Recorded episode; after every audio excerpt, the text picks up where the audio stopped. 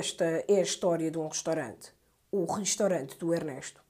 O seu dono, Ernesto, está na falência e tenta a sua sorte abrindo um negócio na área da restauração, investindo tudo o que tem.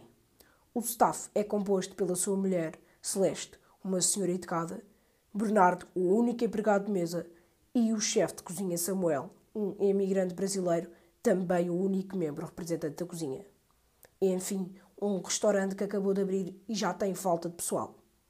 Este pequeno negócio está nada mais, nada menos à beira de uma das estradas do entroncamento. Hoje é o nosso dia de abertura. Quero as mesas expostas com tudo. Organizado, talheres, pratos, guardanapos. Trouxe estes aventais amarelos. Vistam-se, rápido. Oh Ernesto, não é por nada, mas mais parecemos aqueles bonequinhos amarelos daquele filme. Ai pá, qual era mesmo o nome? Minions, Dona Celeste.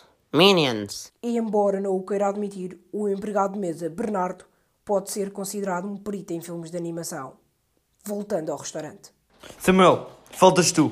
Põe o teu avental branco. Foda-se. Eu sei que não és propriamente magro, por isso arranjei-te uma coisa larga. Coitado do rapaz, o que é que foste fazer? Parece aquele homem do Family Guy. Vi há pouco tempo a maratona que deu na Fox Comedy. Pronto, já percebi. A nossa fatota é ridícula. Depois trato de arranjar outra coisa. Vou fazer o que posso com o dinheiro que não estica, pá. Olha que coisa, isto não é justo. Andamos nós com esta porcaria, já tu andas como queres. Ah é? Sendo assim, vou ali aos chineses do entroncamento. Pode ser que arranje alguma merda de jeito para vestir. Passado algum tempo no restaurante. Pronto, cheguei. Foda-se, parece o Cláudio Ramos quando está a apresentar a gala de domingo do Big Brother. Esta merda está justa como o caralho. Calem-se, calem-se. Chegou a primeira cliente. Bernardo, vai ajudá-la, rápido. Espera, espera. Bernardo, não, não te esqueças que o prato do dia é polvo alagareiro e que o polvo é fresquinho da praça. Ai, ai, Ernesto, acabaste de abrir o restaurante e já estás a enganar os clientes. Todos nós sabemos que foste comprar polvo congelado ao Lidl do entroncamento. Não é por nada, mas eu prefiro o pingo doce. Só o slogan sabe bem pagar tão pouco convence qualquer um. Para além deles oferecerem as cartinhas da coleção de animais em compras superiores a 20 euros. Eu percebo, Celeste, mas o Lidl estava com uma promoção do caralho. Pessoal que fizesse compras superiores a 30 euros recebia os chinelos do Lidl. Não te preocupes que eu não os vou usar. Ainda não sei o que é que vou fazer com eles. Talvez vendê-los, ou nem sequer que seja ganhar dinheiro à conta dos membros do Insta. Voltando à primeira cliente. Olha, desculpe, boa tarde. Poderia aqui ajudar-me com a lista? Como deve imaginar, não faço a mínima ideia do que é que hei de pedir. Aconselhamos o povo alagareiro. É excelente.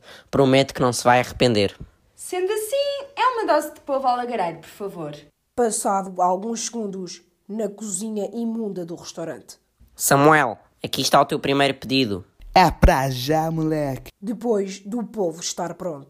Rápido, Bernardo, vai buscar o prato e dá à senhora. Aqui está o seu polvo. Espero que goste. Bom proveito. Depois da primeira cliente ter acabado de jantar. Quem diria? O nosso polvo alagareiro é um sucesso. A nossa querida cliente adorou. Nunca pensei que o povo merdoso do Lidl pudesse fazer milagres. E ainda chulámos 30 paus pelo prato. Este chefe Samuel é um espetáculo. Realmente, Ernesto, só tu. Não sei até quando é que vais conseguir manter esta mentira.